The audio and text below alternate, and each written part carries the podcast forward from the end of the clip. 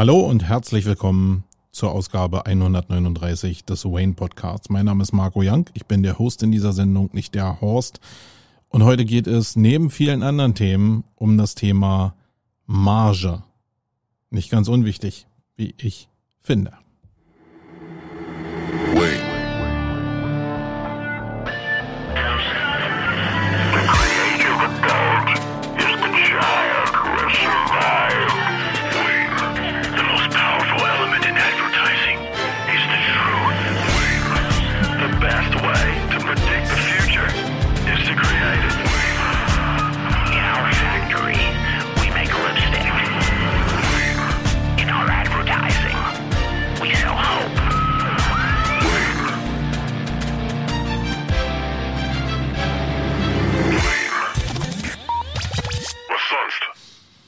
Was sonst? Hallo und herzlich willkommen nochmal zur Ausgabe 139 des Wayne Podcast. Und heute will ich ähm, erstmal damit anfangen, dass ich wieder mal genervt bin. Ähm, eigentlich geht's mir ganz gut. Also ähm, das Schlimme ist ja, dass im Leben die negativen Sachen unheimlich viel Platz einnehmen. Ähm, oder zumindest sehr viel Fokus in deinem Brain irgendwie erzeugen. Ich weiß nicht, ob das nur bei mir so ist, aber ich habe so, ich glaube, das ist nicht nur bei mir so, sondern ich höre das an jeder Ecke, dass das bei den anderen Leuten genauso ist. Also ist es bei mir aktuell so, dass ich ziemlich genervt bin von der Zeitumstellung. Ja, ich weiß nicht, wie es euch geht. Ich finde das so unnötig wie ein Kropf. Also diese, also ich mag es schon nicht, wenn ich verreise und in andere Zeitzonen fliege. Und äh, da meine ich jetzt speziell über einen Teich, meinetwegen nach Amerika oder nach Thailand. Das sind so meine bevorzugten Reiseziele. Da mag ich das schon nicht, weil ich immer diesen Jetlag habe. Ihr kennt das. Ähm, und du musst immer wieder in diese Zeitzone reinkommen. Das ist aber nicht nur so, wenn du jetzt sechs oder acht Stunden überbrücken musst, sondern das ist auch so, wenn du nur eine Stunde hast. Weil wir haben jetzt die Uhren zurückgestellt und meine innere Uhr sagt mir, ich muss halt zur alten Zeit aufstehen. Und das ist, wenn ich sonst immer so um ja, vier, halb fünf morgens aufgestanden bin, ist es jetzt eine Stunde früher. Ähm, eigentlich passt das ja so, aber man geht ja dadurch, dass zum Beispiel das Fernsehprogramm, und ich gucke noch ein bisschen lineares Fernsehen, ähm, sich ja nicht verschiebt, sondern eigentlich immer auf demselben äh, Punkt bleibt, verschiebt sich das ganze Zeitgefüge natürlich zu meinen Ungunsten. Und deswegen glaube ich, schlafe ich eine Stunde kürzer ähm, oder muss mich dazu zwingen, früh ans Bett zu gehen, damit ich auf dieselbe Schlafzeit komme, weil die Schlaflänge mir schon wichtig ist. Ich will wirklich innerhalb äh, meiner Schlafperioden äh, auf die sieben Stunden kommen. Das ist mir schon wichtig. Manchmal schaffe ich das nicht. Ich bin so ein Typ Mensch, der, äh, wenn er sehr viel macht, sehr viel verändern will, sehr viele Sachen im Kopf hat, sehr viele Ideen hat, dass mich das dann manchmal nicht loslässt. Ich bin da jemand, der kann sehr schnell, also nicht auf Knopfdruck, aber sehr schnell einschlafen. Ich kann mich wirklich hinlegen und bin gefühlt eine Sekunde später eingeschlafen. Ähm, das können manche ja nicht, habe ich gelernt. Manche liegen einfach wach und grübeln dann nach. Das ist bei mir nicht so. Ich schlafe dann auch so fünf Stunden eigentlich immer aber dann kommt so eine Phase, wenn ich dann irgendwie gestört werde oder irgendwas passiert oder ich wach auf, dann äh, sind diese Sachen, die ich im Kopf habe, dann schon sehr prägend und führen mich dann oftmals dahin, dass ich nicht mehr einschlafen kann. Und dann ist es manchmal anstrengend. Ja, also ich bin mega genervt von dieser Zeitumstellung. Ich finde das auch nicht mehr zeitgemäß. Das ist ja damals mal aus Energiespargründen gemacht worden. Mittlerweile ist es aber so, dass es ein Politikum ist. Ich glaube, keiner in der EU, also die Bürger zumindest in der EU, wollen das in irgendeiner Form. Ich verstehe aber gleichzeitig auch, dass es äh, ein paar Vor- und Nachteile gibt, für was wir uns denn entscheiden. Weil es gibt äh, Länder, die wohnen ähm, in einer Zeit abziehenden Zeitzone und es gibt äh, Länder, da muss man eine Stunde dazu zählen. Und wir liegen ja so in der Mitte. Das heißt, uns interessiert das nicht so richtig, aber die am Rand liegenden Ländern von den Zeitzonen, die haben da schon vielleicht ein Problem mit, ob die jetzt ähm, eine Stunde, also ob wir Sommerzeit machen oder ob wir Winterzeit machen und die dann faktisch ja äh, zwei Stunden verlieren würden äh, im Extremfall, wenn ich das so richtig gerechnet habe. Auf jeden Fall verliert eine Seite mehr als die andere Seite. Und deswegen Äh, ihr kennt das ja, mit der EU ist das sowieso nicht ganz so einfach. Da muss immer alles einstimmig beschlossen werden und wenn dann irgendeiner auf irgendeiner Seite geografisch da jetzt Bauchschmerzen mit hat, dann kommt sowas einfach nicht. Und dann kommt noch dazu, dass dieses Verfahren damals, wo ja viele gedacht haben, hey, die Sommerzeit und die Winterzeit, diese Umstellung, die ist jetzt irgendwie passé die nächste Zeit, äh, von einem ähm, EU-Präsident, glaube ich, nennt er sich, äh, gemacht wurde, der gar nicht mehr am Amt ist, nämlich der von von von der Leyen. Weiß jetzt gar nicht genau, wie der hieß. Habe ich mal noch im Kopf gehabt. Weiß ich jetzt nicht mehr. Auf jeden Fall hat der es damals angeschoben. Ähm, und jetzt ist es aber nicht mehr, jetzt nicht mehr so angesagt. Ich meine, ist klar, wir haben die Pandemie, da haben die Leute anderes im Kopf gehabt. Jetzt haben wir äh, nach vielleicht ja, abklingender Pandemie, sage ich mal vom Gefühl her, das Klimading. Äh, wir haben jetzt gerade aktuell zwei Wochen Klimagipfel. Ich bin mal gespannt, was dabei rauskommt. Ich glaube, so richtig doll wird das auch nicht. Naja, also Zeitumstellung könnte man sich sparen, nervt mich ein bisschen, aber ich lasse mich da nicht runterziehen. Ich bin ja eine frohe Natur und äh, deswegen probiere ich das hier das Beste draus zu machen. Ich weiß nicht, wie es bei euch mit Urlaub ist. Das ist so der nächste große Komplex, den ich so ähm, mitgebracht habe für diesen Podcast. Bei mir ist Urlaub extrem äh, wichtig. Ich weiß, in Pandemiezeiten sollte man eigentlich nicht so verreisen, aber wir leben in einer Leistungsgesellschaft und ich bin äh, sicherlich ein, ein stark motorisierter Teil dieser Leistungsgesellschaft und äh, deswegen brauche ich auch irgendwo einen Ausgleich. Und den Ausgleich habe ich hier im Podcast schon ein paar Mal gesagt, den suche ich mir durch Freiraum. Also wenn man mich nicht rauszieht oder wenn ich mich selber nicht rausziehe, dann, äh, dann versinke ich in Arbeit. Ich bin halt einfach äh, ein bekennender Workaholic. Und ich habe so ein paar Tricks und Kniffe mit meiner Familie zusammen ermittelt, wie ich da aus, diesen, aus dieser Workaholic-Abhängigkeit äh, rauskommen kann. Und das ähm, ist Kino, das ist Essen gehen, wie bei vielen anderen Familien auch oder ähm, Konstellationen auch. Und das ist das Verreisen. Das kann mal ein Kurztrip sein, das kann aber eben auch eine Fernreise sein. Wichtig ist, dass ich irgendwo hinkomme, wo ich das Gefühl von Erholung habe. Und das ist ja bei jedem wirklich unterschiedlich. Ich kann mich in den Bergen, na nicht genau so. also ich finde die Berge auch ganz cool, aber eigentlich kann ich mich gut erholen, wenn wir hier weniger Sonne haben und es hier so matschig und regnerisch und kalt ist und ich dann in die Sonne fahre. Das ist wirklich das, wo ich mich am meisten aufladen kann. Und da blieben ja eigentlich immer in den letzten Jahren und Jahrzehnten äh, ja zumindest die ähm, Länder, die so am Äquator liegen. Und ich habe da vor zehn Jahren oder so bin ich immer noch nach Amerika gefahren, Florida oder äh, Kalifornien. Ähm, ich bin super bekennender Fan von San Francisco, aber äh, in den letzten zehn Jahren hat sich das so ein bisschen geändert und wir sind halt die letzten Jahre immer so nach Thailand geflogen, weil ich das erstmal für viel günstiger erachte. Die Menschen da auf mich zumindest wirken, als ob sie wirklich sehr, sehr zufrieden sind, sehr lebensbejahend sind, freundlich sind, also sehr anders als die westlichen Gesellschaften wie Amerika oder hier in Deutschland. Äh, sicherlich gibt es auch andere ähm, Bereiche. Aber äh, Thailand hat mir das, hat's mir schon angetan. Da ist es warm. Das ist natürlich, wenn du irgendwo im Herbst fliegst, auch noch relativ feucht. Das regnet also sehr viel. Aber es ist wunder, wunderschön. Und das, und jetzt kommt vielleicht das, was das Wichtigste ist an Thailand. Das, das Essen ist ein Knaller. Wirklich, es ist geschmackvoll, es ist gesund, und es ist einfach cool. Und es ist günstig. Ja, es ist mega günstig. Wenn ich irgendwo in Amerika essen gehe, bin ich irgendwie 70, 80 äh, Dollar los. Wenn ich in Thailand essen gehe auf dem Markt, bin ich zu zweiten Fünfer los und habe super gegessen und super geschmackvoll gegessen. Und das macht natürlich die Reisekosten insgesamt geringer. Ja, jetzt wirst du sagen, ja, und jetzt äh, willst du wieder nach Thailand fahren? Äh, ja. Ich meine, wir haben jetzt zwei Jahre drauf gewartet und ähm, also Thailand war zu Anfang zu, dann war es mit Quarantäne offen. Mit Quarantäne wollte ich aber nie dahin reisen. Das heißt, 14 Tage oder 10 Tage Quarantäne. Was ist denn das für ein Quatsch? Äh, wenn ich nur 14 oder, also wenn ich drei Wochen in der Regel Zeit habe, dann setze ich mich ja nicht irgendwie 14 Tage in ein Hotel und lasse mich einsperren.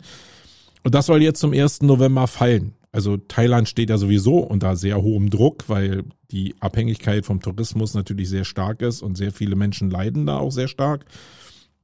Aber die Regierung hat das festgelegt. Das ist ja sehr diktatorisch da. Das ist, auch wenn man es nicht sieht, wenn man darüber fährt, aber eine Militärdiktatur faktisch. Die haben zwar einen König, also einen dämlichen König, so einen König-Sohn. Der König vorher war ja wirklich sehr, sehr beliebt im Volk und jetzt haben die da so einen Typ, der völlig durchdreht. Also ich will gar nicht drüber nachdenken, was ich immer da lese, dann ärgere ich mich einfach immer nur. Aber ja, die können das halt sehr, sehr totalitär bestimmen. Und komischerweise war Thailand eigentlich gar nicht so richtig betroffen, aber im Frühjahr, glaube ich, ging das schon los. Stiegen die Zahlen sehr stark in, in Thailand an, im ganzen asiatischen äh, Raum und sind jetzt wieder am Fallen, jetzt durch Impfung, aber auch durch unheimlich äh, starke Restriktionen.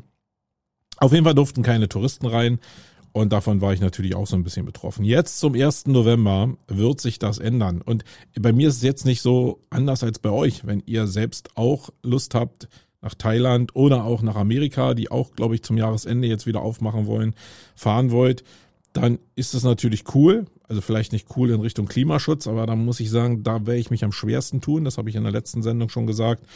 Äh, Klimaschutz, also bin ich schon dabei. Bei mir hier auch. Also äh, ich probiere alles so in meinem Umfeld zu verändern, probiere mich da auch so ein bisschen anzupassen, aber verreisen ist, ach, ich glaube, es wird vielleicht das Letzte, was passiert. Also da hoffe ich auf alternative Spritformen oder so, dass das Fliegen ein bisschen CO2-neutraler wird. Aber im Kern ähm, ist es so, dass ich jetzt auch noch am Überlegen bin. Also ich war Feuer und Flamme, als die gesagt haben, 1.11. Ähm, ist Thailand wieder auf.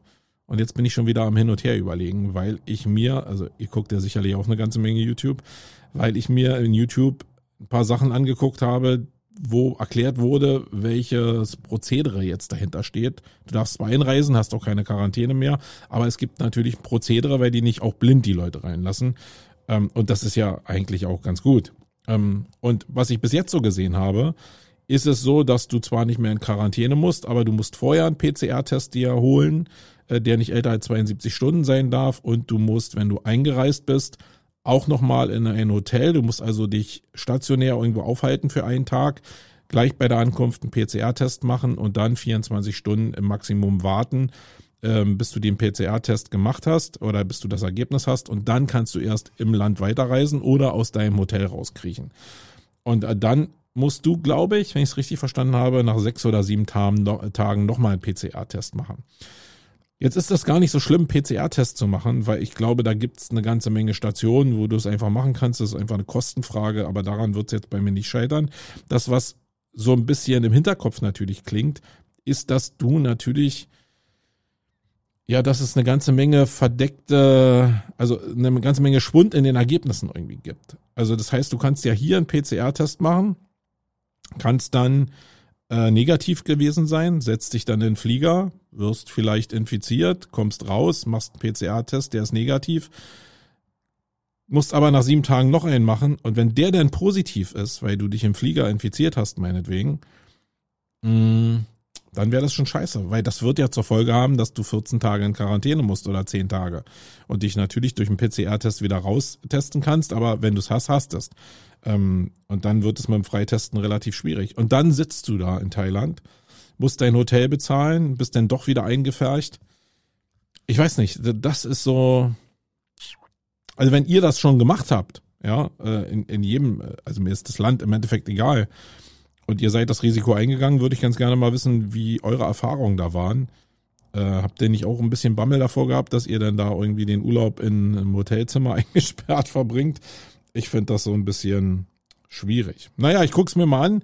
Ähm, das liegt natürlich auch an den Zahlen. Äh, ich glaube, wenn das hier noch so explosionsartig weiter nach oben geht, äh, dann werde ich sowieso darauf verzichten, wenn wir hier irgendwie in Europa was machen. Ähm, und vielleicht wird's ja auch einfacher. Vielleicht ist auch einfach alles einfacher. Und äh, dann kann man das wagen. Ich habe es zumindest. Ähm, ja, ich brauche das irgendwie, das äh, wieder das Auftanken. Und aber das können eben auch die Berge sein. Das muss nicht zwangsläufig da irgendwie der Strand sein. Aber ich liebe irgendwie das Essen. Ich liebe die Menschen. Das ist, äh, ich liebe die Massagen. Ich liebe eigentlich alles an Thailand. Okay, dann äh, müssen wir ja noch ein Thema besprechen, was äh, ja durchs Dorf getrieben wurde in der letzten Woche Ich glaube, da ist gar keiner dran vorbeigekommen. Ich sowieso nicht. Es geht um das Thema Metaverse und die Umbenennung von Facebook in, also von Facebook in Meta.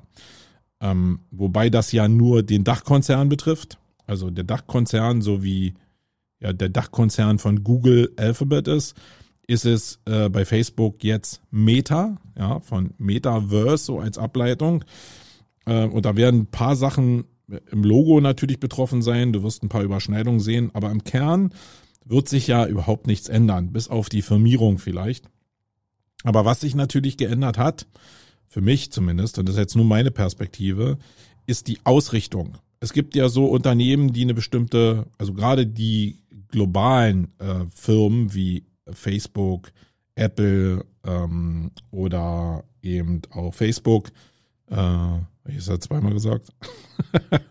ja, ist ja auch egal. Also die großen weltumspannenden Firmen, die so Monopole haben, ihr wisst, was ich meine, die suchen sich ja jetzt große Narrative, um einfach ihre Produkte in eine bestimmte Richtung zu entwickeln, wo sie denken, dass die Zukunft ist.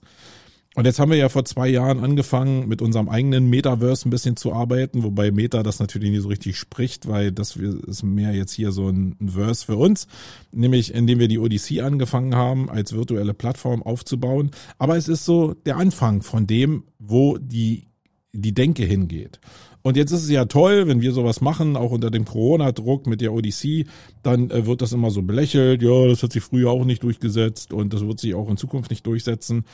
Aber diese Welten, die du mit AR, also mit Augmented Reality oder mit VR, äh, Virtual Reality, erkunden kannst in einer fiktiven Welt, das habe ich so ein bisschen als Zukunft gesehen und das hat anscheinend Mark Zuckerberg auch als Zukunft gesehen, weil das natürlich die Frage ist, was ist die nächste Evolutionsstufe in der Entwicklung von Softwareprodukten oder IT-Produkten?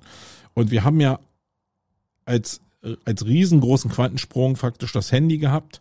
Da gibt es einen Sättigungsfaktor. Das, wenn ich jetzt mir einfach das iPhone 13 angucke, das ist nicht anders als das iPhone 12. Das war ein anderer Chip drin, ist leistungsfähiger, aber so von dem Quantensprung in Richtung, da wird jetzt irgendwie eine, eine neue Ebene aufgemacht ist das, äh, ist das nicht da und das kann auch nicht da sein, weil was willst du denn jetzt noch zusätzlich machen? Vielleicht sind die Flip-Handys von Samsung noch so ein Thema, wo man sagen kann, ja, das ist ein bisschen smarter, aber im Kern geht's immer um die Inhalte und die sind als Plattform, als alternative Plattform zu deinem normalen Rechner, zu Desktop-Rechnern, haben die sich längst durchgesetzt. Die Frage ist also, was ist die nächste Evolution? Ja, was ist der nächste Quantensprung, das nächste Narrativ?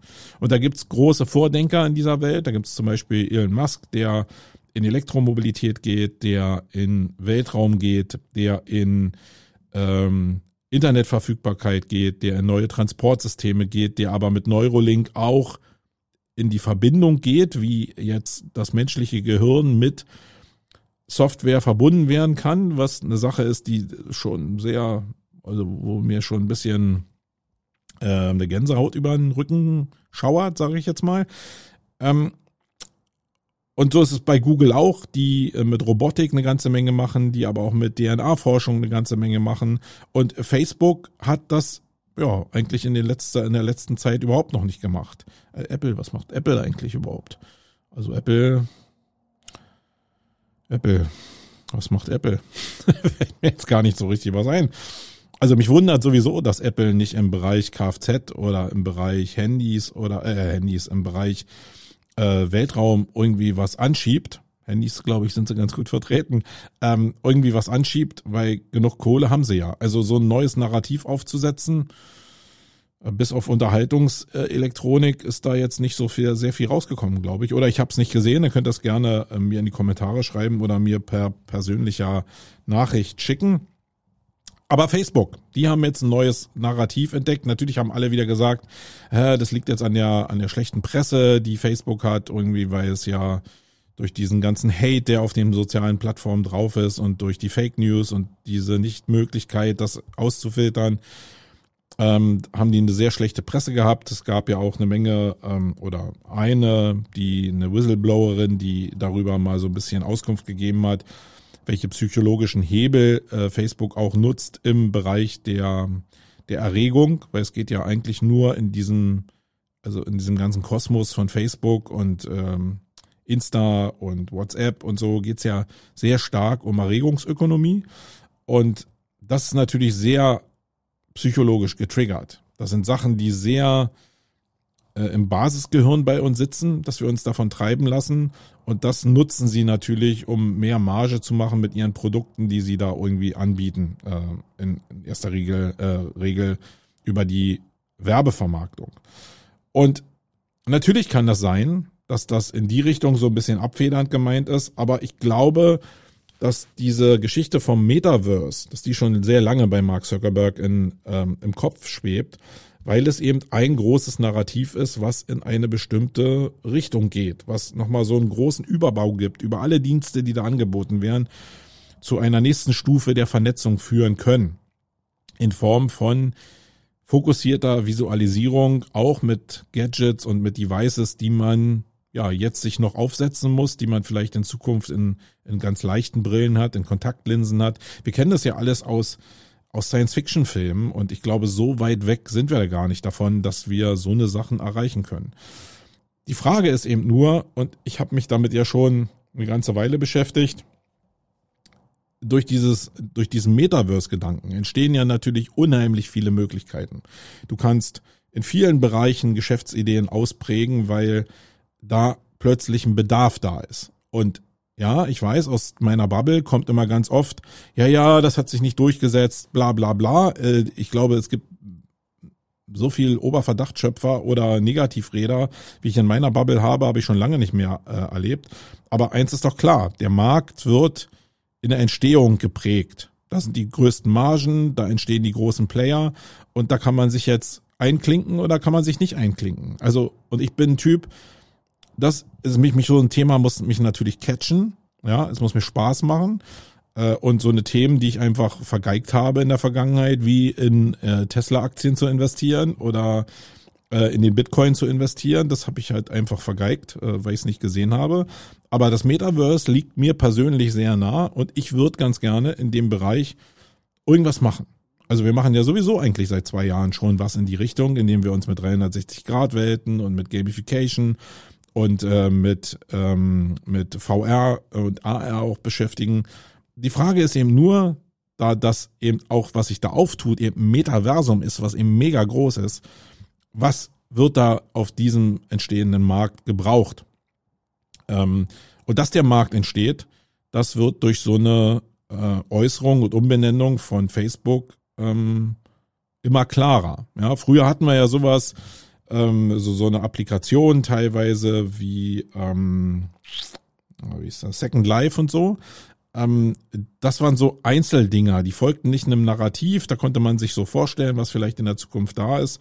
Aber mittlerweile sind die Fortschritte in Richtung VR, gerade wenn ihr die Oculus äh, äh, Quest 2 habt, äh, dann werdet ihr sehen, welche Quantensprünge jetzt VR gemacht hat und welche Möglichkeiten da entstehen. Und das ist von Second Life wirklich um Ellen entfernt. Ähm, und alleine die Tatsache, dass Facebook jetzt sich das auf die Agenda schreibt, 10.000 neue Jobs entstehen lassen will, Milliarden in die Entwicklung von einer übergeordneten Welt irgendwie entstehen lassen will oder reinschiebt, das zeigt ja, dass da eine Menge möglich ist. Die Frage ist nur, mit was? Ja. Und das ist schon, eine wichtige Entscheidung, weil das alles Sachen sind, die natürlich auch eine ganze Menge Geld kosten. Du musst, äh, du kriegst das nicht einfach geschenkt, sondern du musst investieren, um in bestimmte Richtung zu gehen. Entweder in Richtung Personal, aber auch in Hardware. Ja, das ist alles preiswerter geworden, aber es kostet eben immer noch sehr viel Geld. Aber für einen Markt, der eben auch entsteht. Und da bin ich nur so ein bisschen am Hadern, in welche Richtung das geht. Die großen Unterscheidungen sind ja zum Beispiel, um mal ein bisschen ins Detail zu gehen, ähm, ob ich jetzt so eine Sache nehme wie 3D Vista, was wir hier benutzen, um virtuelle Touren zu bauen auf Basis von 3D-Welten oder ob man mit diesen 3D-Welten gleich in Game Engines geht wie Unreal ähm, und dann vielleicht in Richtung auch Film denkt, vielleicht in Richtung Anwendung denkt. Ähm, Motion Tracking ist da ein ziemliches Thema und äh, Motion Capturing. Und alles ist nicht äh, preiswert. sondern du musst halt eine Menge investieren. Also wenn ich jetzt einfach im Bereich Motion Tracking gucke, wenn du so ein äh, Bodysuit dir holst, ja, also so ein Anzug, der auf Basis bestimmter Sensoren, die an dem Anzug befestigt sind, deine Bewegung nach Unreal überträgt oder dein äh, Gesicht gemappt wird über eine Handyanwendung oder über ein Device, was du irgendwie vor deinem Gesicht hast, äh, um deine Gesichtsregung abzufilmen dann kosten diese Sachen halt immer noch so, so ein Anzug kostet so 3000 Euro ohne die Anbindung. Ähm, das Tracking kostet so, ja, also das Motion Tracking of Face ist so jetzt 1500, sage ich jetzt mal. Roundabout gibt natürlich nach oben ähm, nicht so richtig Grenzen, kennt ihr ja selber. Ähm, und dann sind so Bereiche wie Motion Tracking, dass ich jetzt die Kamerabewegung an äh, Unity oder Unreal anpassen kann und damit so ein wirklich ein organischer Fluss von Hintergrund und den Menschen, die da im Vordergrund agieren, entsteht. Äh, da bist du schon so bei, ja, bei ähm, 10.000 bis 12.000 Euro für, für, für einen Sensor. Und da kommt schon schnell was zusammen und das ist jetzt noch nicht die ganze Render- und Rechenpower beinhaltet, die du ja auch brauchst, um diese Welten zu erzeugen. Da ist auch nicht beinhaltet, ob du ein 360-Grad-Cave irgendwie buchst oder ähm, dir selber besorgst, um diese Welten zu erzeugen. Und da ist auch noch nicht beantwortet, welche Zielgruppe du eigentlich ansprichst mit dem Produkt, was denn daraus entstehen kann. Ähm, also viele, viele Fragen, aber es entsteht was. Und was ich da Leuten mitgeben will, ich weiß, hier hören eine ganze Menge Leute zu, die aus der SEO-Bubble kommen, seid einfach offen. Aus meinem Gesichtspunkt äh, oder aus meiner Perspektive ist der Sättigungs, also wir kommen ja gleich nochmal auf den Punkt Marge, ist der Sättigungsfaktor für SEO und Online-Marketing, der Zenit ist überschritten. Da ist natürlich noch Bedarf da, aber in der Konstellation zwischen Ausgaben und Einnahmen und Möglichkeiten und Konkurrenz am Markt ist da äh, für die meisten nicht mehr so viel zu holen. Für einige schon noch, ganz klar. Es wird immer ein paar Player geben, die das System auch noch so nutzen können. Ähm, das sind in erster Linie Freelancer, aber auch äh, Spezialisten, die sich auf ein Thema eingeschossen haben, die da auch noch gut wachsen können oder auch Leute, die über ihren Namen, über ihre Brand gewachsen sind oder die Undock-Punkte haben an andere Industrien. Da ist noch eine Menge zu machen, aber der normale, klassische, äh, die ganz normale Agentur, die wird es ein bisschen schwieriger haben, weil der Bereich eben so gesättigt ist. Da kommen wir aber gleich im Bereich Marge nochmal zu. Da habe ich auch in den Vorpodcasts immer schon mal was zu gesagt. Das heißt, wenn der Bereich so ein bisschen fragil geworden ist, dann ist halt wichtig, wie sieht die Alternative aus? Weil wenn du jetzt, ich meine, ich bin äh, 52, bei mir ist das jetzt vielleicht, ich habe noch 20 Jahre, wenn du aber dich selbstständig gemacht hast und bist jetzt vielleicht Ende 20, dann hast du noch ein bisschen mehr Zeit zu überbrücken. Und eins kann ich dir, glaube ich, sagen, du wirst äh, diese Zeit, also du wirst in dieser Zeit nicht mehr das machen, was du jetzt machst, sondern es wird sich verändern. Wir leben in einer Zeit, wo sich alles verändert, in so ja, Zyklen von vielleicht 10 bis 15 Jahren.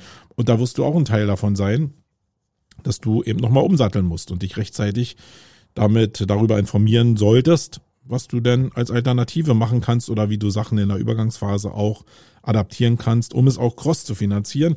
Und da will ich dich einfach nur ein bisschen vor ja, beschützen, dass du da verreckst. Ähm, ich habe sowieso eine sehr kritische Sicht, glaube ich, auf SEO. Das ist ähm, immer wieder klar geworden. In Teilen kannst du diese Sicht auch hören, wenn du am vierten, ähm, nämlich am Donnerstag, jetzt am Donnerstag äh, beim SEO Day dir ein Ticket besorgst und da meinen Vortrag hörst. Da sind eine Menge Sachen, die ich beschreibe über das, was in 21 bei mir im Bereich Suchmaschinenoptimierung gut funktioniert hat. Äh, da werde ich äh, ein paar Sachen aus dem Nähkästchen plaudern. Aber das große, der große Überbau ist natürlich, dass alles irgendwie mit Außenfaktoren zusammenhängt und nicht mehr mit technischen Sachen in SEO, sondern ich, äh, ich kann ja vielleicht einen super Trick haben, der jetzt temporär funktioniert und der vielleicht äh, auch einen gewissen Ausschlag irgendwie ermöglicht. Den kriege ich aber nur umgesetzt mit dem richtigen Personal, mit der richtigen Weitsicht, mit der richtigen Kombination von Personal, mit den richtigen Entscheidungen auf der Entscheidungsebene, mit dem richtigen Budget. Also alle Sachen hängen irgendwie miteinander zusammen und SEO ist der kleinste Teil davon, sondern die meisten Sachen liegen in der Metaebene und die machen das so schwer. So, also, ich würde dir empfehlen, guck dir mal das Metaverse an. Wir werden auch im Zuge der Odyssey und auch im Zuge der Campix ähm, sicherlich auf dieses Thema noch massiv eingehen und wer da teilhaben will oder wer da mitdiskutieren will, wer sich mitentwickeln will, der kann dann in der nächsten Zeit gerne, spätestens im nächsten Jahr, auch ähm, noch intensiver dem der Campix folgen und wird dann da auch unsere Entwicklung, aber auch die Entwicklung am Markt ganz gut mitentwickeln können oder miterleben können.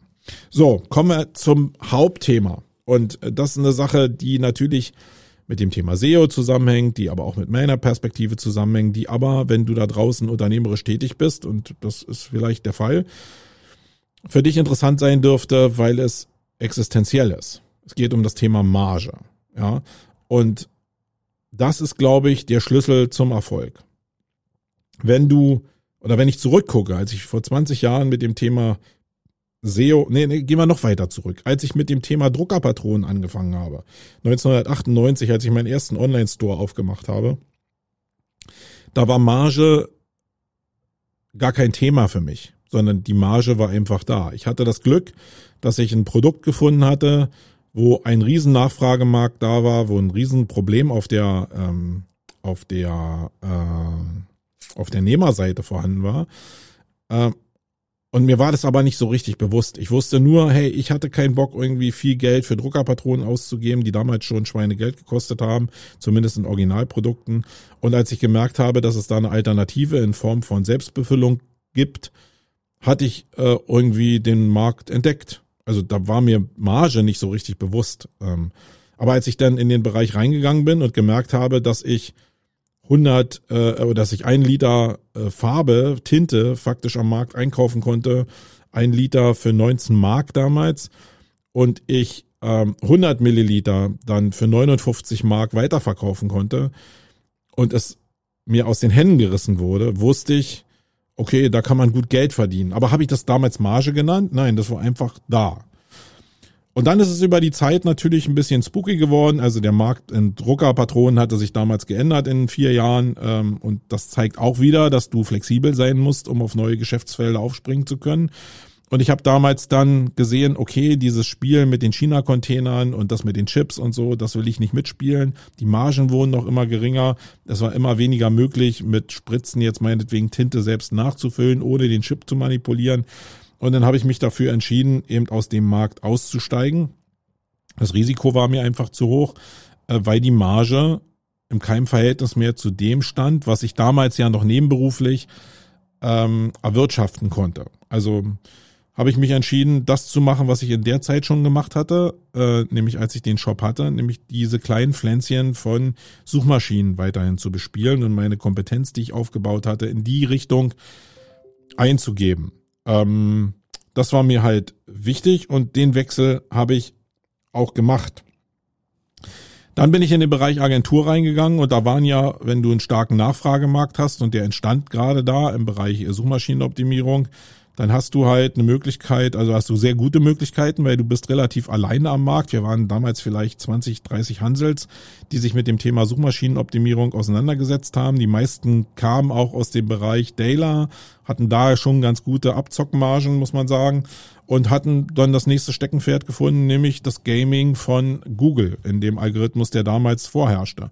Das war noch nicht so richtig Agenturgeschäft, sondern du machtest das eigentlich, um über Arbitrage halt eine gute Marge zu machen. Die lag so dann bei sechs Prozent vielleicht. Aber da wir ja alle nicht sehr viel Ausgaben hatten, bis auf einen Rechner und äh, vielleicht noch den Raum, wenn man das hochrechnen wollte, äh, war das eine ganz gute Marge. Ähm, das ist vielleicht die Marge, die ein Freelancer da draußen auch noch hat, der eine gute Nachfrage hat und der einfach einen ganz geringen Kostenapparat hat. Ähm, das war so vergleichbar.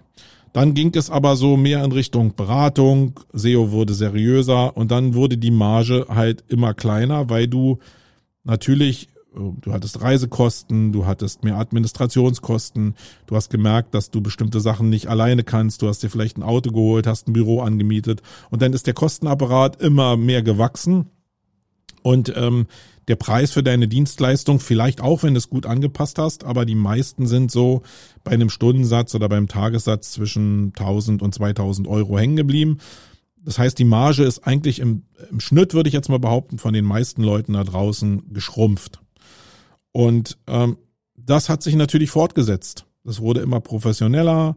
Die Leute, die in, in den Agenturen ausgebildet wurden, sind dann wegen den Margen, ja, weil die Leute mit großen Margen, also wenn ich jetzt ein Produkthersteller bin und eine gute Marge habe, äh, dann kann ich mir natürlich auch teurere Leute leisten und durch diese, durch dieses Locken und durch diese Möglichkeit es sind natürlich sehr viele Leute, die aus dem alten Markt gekommen sind, in diesen neuen Inhouse-Markt gegangen oder haben eben Agenturen gegründet und haben probiert, über Personal diese Marge, die sie ja schon in der Agentur hatten, zu skalieren. Das ging in den Anfängen auch ganz gut, glaube ich, weil ähm, gerade zu Anfang sehr viel Leute in den Markt gekommen sind, die sehr intrinsisch motiviert waren und der Markt war halt auch wirklich noch sehr, sehr klein. Ähm, jetzt ist er riesengroß. Es sind sehr viele Leute, die so Basiswissen haben in dem Bereich, die das aber anbieten. Die Leute können es da draußen gar nicht mehr so richtig unterscheiden und dadurch werden die Margen natürlich in der Suchmaschinenoptimierung immer na, geringer würde ich noch nicht mal sagen. Die Margen sind immer noch da. Es gibt natürlich dieses Verlangen von Mitarbeitern, immer mehr Geld zu verdienen und leider äh, gepaart mit der Tatsache, dass auf der anderen Seite nicht sehr viel Leistungsvermögen entsteht, sondern eigentlich nur die Tatsache, dass sie in dem Bereich unterwegs sind und dass sie jetzt eine gewisse Zeit in einer Agentur sind. Diese Abhängigkeit von dieser Skalierung dazu führt, dass man ja die Unternehmer so teilweise so ein bisschen erpresst, aber erpressen ist vielleicht auch das falsche Wort, ist halt der Markt, der da entstanden ist. Und das wäre auch vielleicht noch cool gewesen, wenn du das eben hochskalieren kannst, weil die Möglichkeit liegt ja nicht in dir persönlich bei dir als Freelancer äh, hast du den besten Schnitt. Da ist es aber auch die volle Abhängigkeit zu deiner Person. In der Agentur bist du darauf angewiesen, dass du das Geschäftsmodell, was du angefangen hast, skalierst.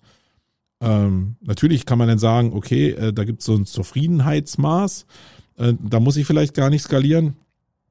Aber wenn, wenn du erfolgreich sein willst und wenn du in dem Spiel von morgen kraftvoll zubeißen willst, dann musst du Marge haben und Marge über Skalierung hochtreiben, damit du am Markt äh, gegen die Konkurrenz bestehen kannst. Ich glaube, das ist der normale Marktablauf und der ist im SEO natürlich extrem gestört. Ja.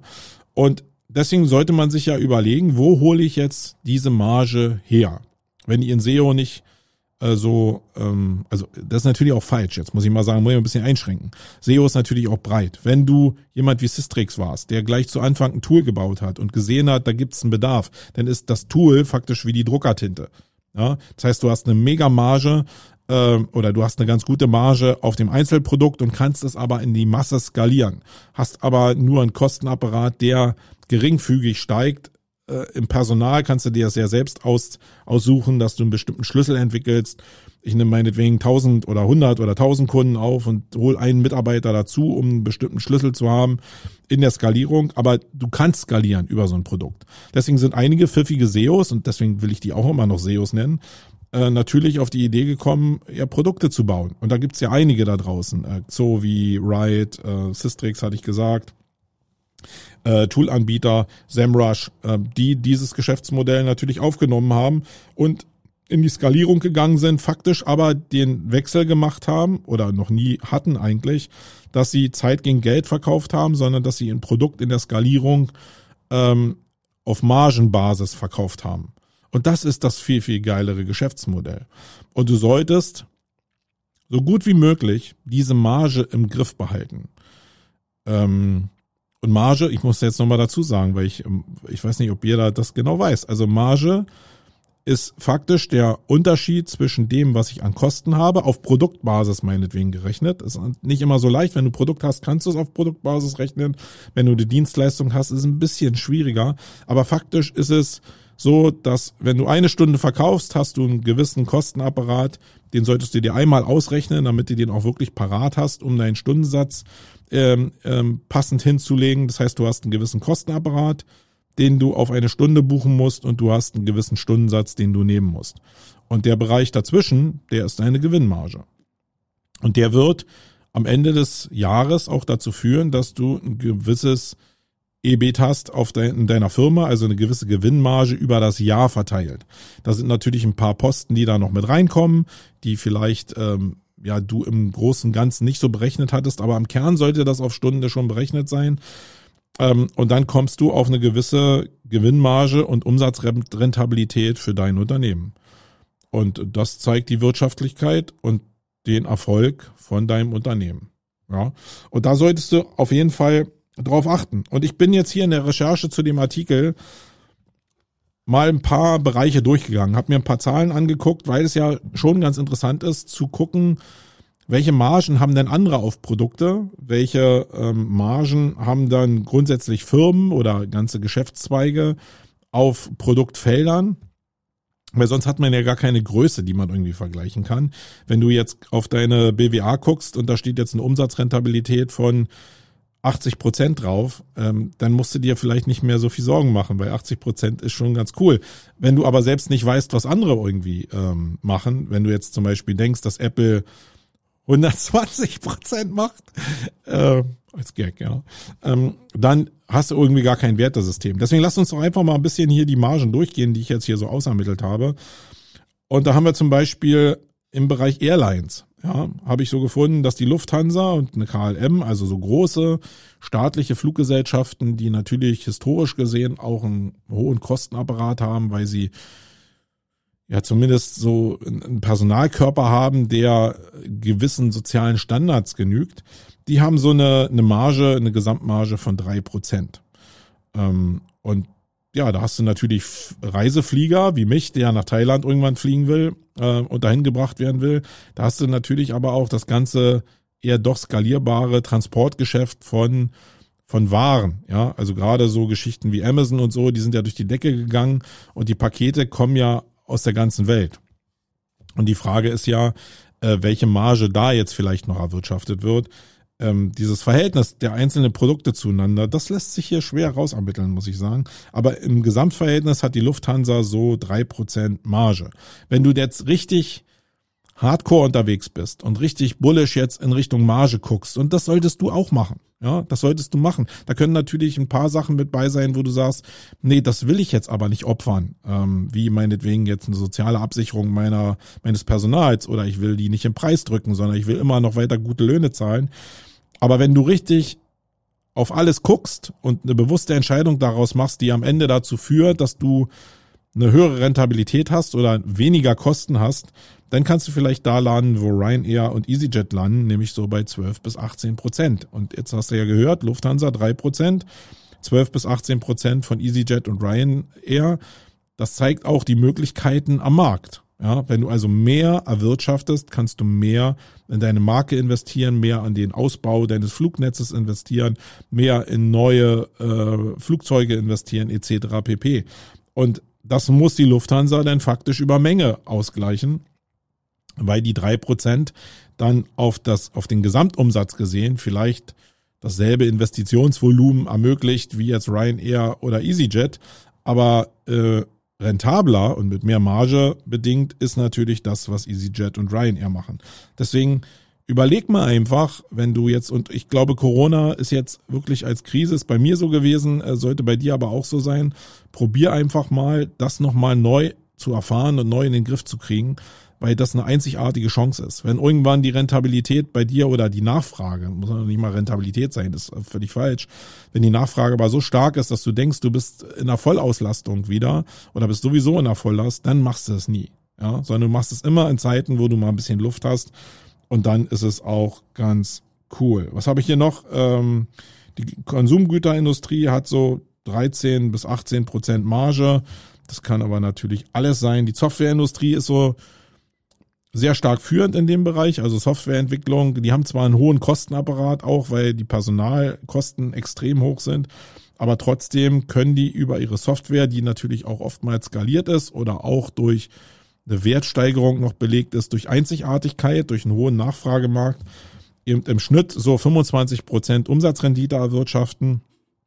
Ähm, und Ausnahmen sind dann so Microsoft oder Oracle, die am Ende des Jahres so mit 30 bis 40 Prozent so ähm, aus dem Markt gehen. Was mich denn persönlich interessiert hat, ist natürlich so das Schlachtschiff, ähm, was es da draußen immer so gibt, ist ja Apple. Äh, ich habe die wildesten Sachen schon gehört, was äh, Apple angeblich für ein iPhone ausgibt und was der Verkaufspreis ist. Äh, viele haben mir da so 38 Euro um die Ohren geschmissen. Das ist natürlich totaler Quatsch. Also Display kostet vielleicht im Einkauf 38 Dollar, aber so ein iPhone äh, ich habe da mal ein paar Zahlen gefunden jetzt von dem iPhone 13 äh, mit 512 ähm, äh, Gigabyte Speicher. Liegt im Einkauf so an geschätzten Kosten, das wissen natürlich äh, manche Leute, also genau weiß man es nicht, aber manche Leute recherchieren da ja so ein paar Einkaufsketten und äh, Gesamtpreise und da liegen die so schätzungsweise bei 407 Dollar im Einkauf. Und auf dem amerikanischen Markt wird das iPhone 13 in der Konstellation für 1099 Dollar verkauft. Das heißt, ihr habt oder die äh, Apple hat da eine sehr, sehr gute Marge und äh, das weiß ja eigentlich auch jeder. Eine hohe, eine starke Marke, ein starker Nachfragemarkt und daraus entsteht auch eine starke Marge. Und die können sich eben sehr viel leisten, äh, so wie Facebook zum Beispiel auch, äh, die auch eine sehr hohe Marge haben werden, äh, weil das ja auch nur ein Arbitragegeschäft ist. Und die können sich dann eben so eine Sachen wie das Metaverse vielleicht leisten, wo man dann in diesem, in diesem Golfstrom des Kapitals mitschwimmen kann, hatte ich ja schon ausgeführt. So, Lebensmittelhandel habe ich hier so mit 25 Prozent im Schnitt. Das kommt mir zwar sehr, sehr viel vor, muss ich sagen, aber das sind die Zahlen, die ich jetzt hier gefunden habe. Äh, ich schicke auch keine Quellen runter. Ich habe hier einfach eine Basisrecherche gemacht in den ersten 20 Ergebnissen bei Google, gebe ich ganz ehrlich zu, äh, um mir mal so einen Überblick zu verschaffen. Und vielleicht ist das mehr, als ihr jetzt irgendwie äh, nochmal rausermitteln wird, würdet. Also ich glaube, da sind natürlich ein paar Lebensmittel mit bei, weil das ist immer so ein Querschnitt. Ne? Da sind ein paar Lebensmittel mit bei, die haben eine gute Marge und da gibt ein paar Lebensmittel, die haben halt eine schlechte Marge. Und ähm, ich glaube, am Ende des Tages ist es so ein Schnitt, weil ähm, es wird ja auch nicht so sein, dass die Bauern ohne Grund klagen. Ich meine, die Landwirte sind in Deutschland zwar nicht über die letzten Jahrzehnte die gewesen, die äh, nicht we äh, die wenig verdient haben, aber ich glaube, da wird's wirklich enger langsam, weil natürlich auch ähm, ähm, das relativ schwierig ist, da noch Margen zu erzeugen und der Druck aus dem Einzelhandel sehr, sehr hoch ist. Ja, ähm, jetzt habt ihr ein paar Größen gehört. Ich habe das auch mal nochmal so probiert, für mich persönlich gegenzurechnen, wie das gerade im Bereich äh, Freelancing, Agentur und Inhouse ist. Und da habt ihr ja die klassischen Felder, dass du als Freelancer wirklich einen geringen Kostenrahmen hast. Äh, meinetwegen, du hast vielleicht, ja, lass es 3000 Euro sein für dich als Freelancer, die du an Kosten hast. Ich glaube, es kommt ganz gut hin. Äh, das ist sogar schon sehr, sehr viel, muss ich sagen. Äh, und du hast 120 Stunden, die du vielleicht verkaufen kannst im Monat, dann bist du so bei einem Stundensatz von 19 Euro, die du an Kosten hast. Und in der Regel wird ja eine Stunde so bei 100 Euro liegen im v, VK oder äh, so zwischen 98 und 120 Euro, würde ich jetzt mal sagen. Da ist schon genug Marge drin, um als Einzelperson über den Tag zu kommen, sage ich jetzt mal.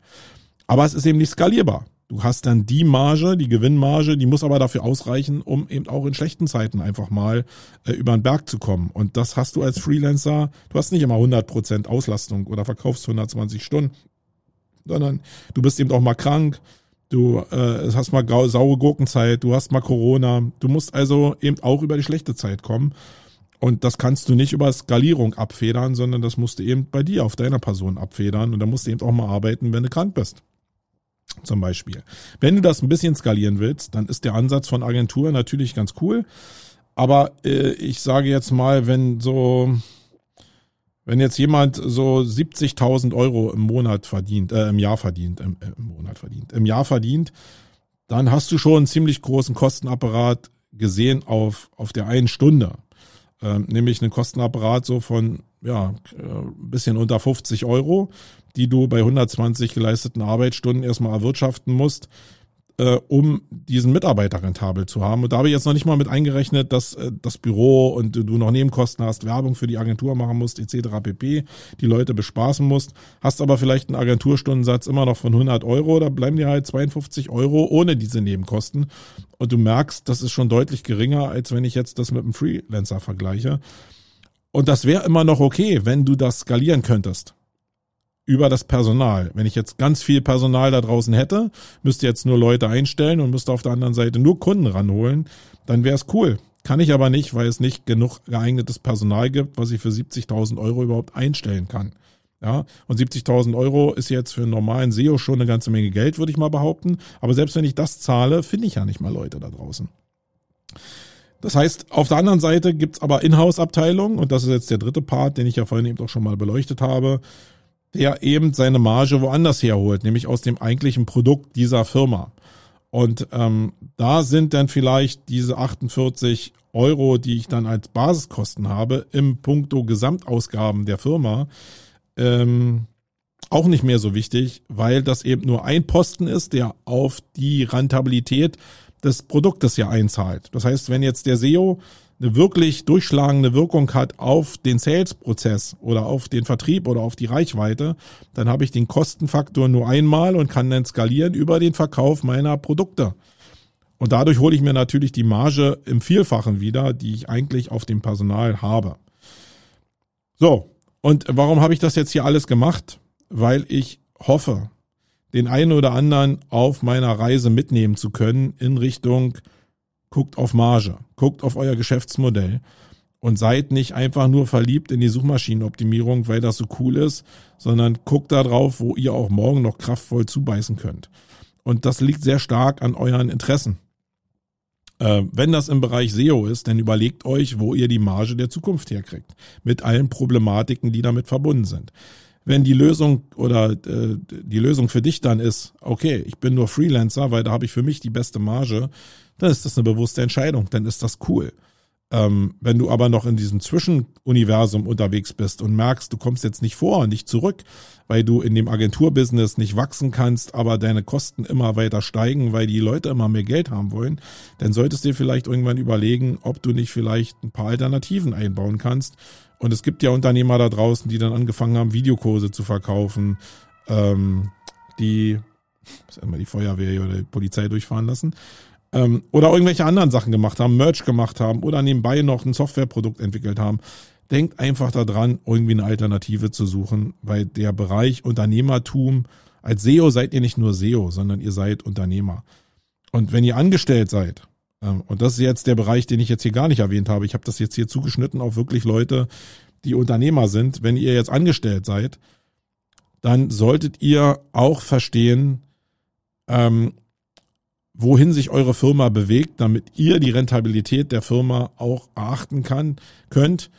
Weil sonst wird diese Begegnung beim Personalgespräch, wo, wenn ihr da hingeht und jetzt die Arschbacken zusammenkneift und das sehr mal unangenehm auch, wenn du in eine Gehaltsverhandlung gehst und du forderst was und weißt nicht so richtig, was du eigentlich bieten kannst, dann ist das ja auch anstrengend für dich. Ich meine, wenn du in eine Gehaltsverhandlung kommst und weißt, was du an Wirtschaftlichkeit, an Marge erzeugst und was du wo du deine eigene Rentabilität zumindest auf deiner Stelle erzeugen kannst, weil du meinetwegen auch neue Kunden rangeschleppt hast oder so, dann sind die Gehaltsverhandlungen ja relativ easy. Ja, dann werden beide Seiten so ein bisschen pokern, aber eigentlich ist klar, das läuft jetzt auf das gewisse Ziel der Einigung hinaus und du hast gute Karten in der Hand. Wenn du aber nichts von dem weißt und jetzt von dem, was ich erzählt habe, nichts verstanden hast, dann gehst du in diese Gehaltsverhandlung rein und willst eigentlich nur Geld haben, weil du da bist und weil du vielleicht länger da bist. Und das kann nicht die Grundlage sein. Kann auch nicht die Grundlage sein, dass du vielleicht jetzt mehr weißt.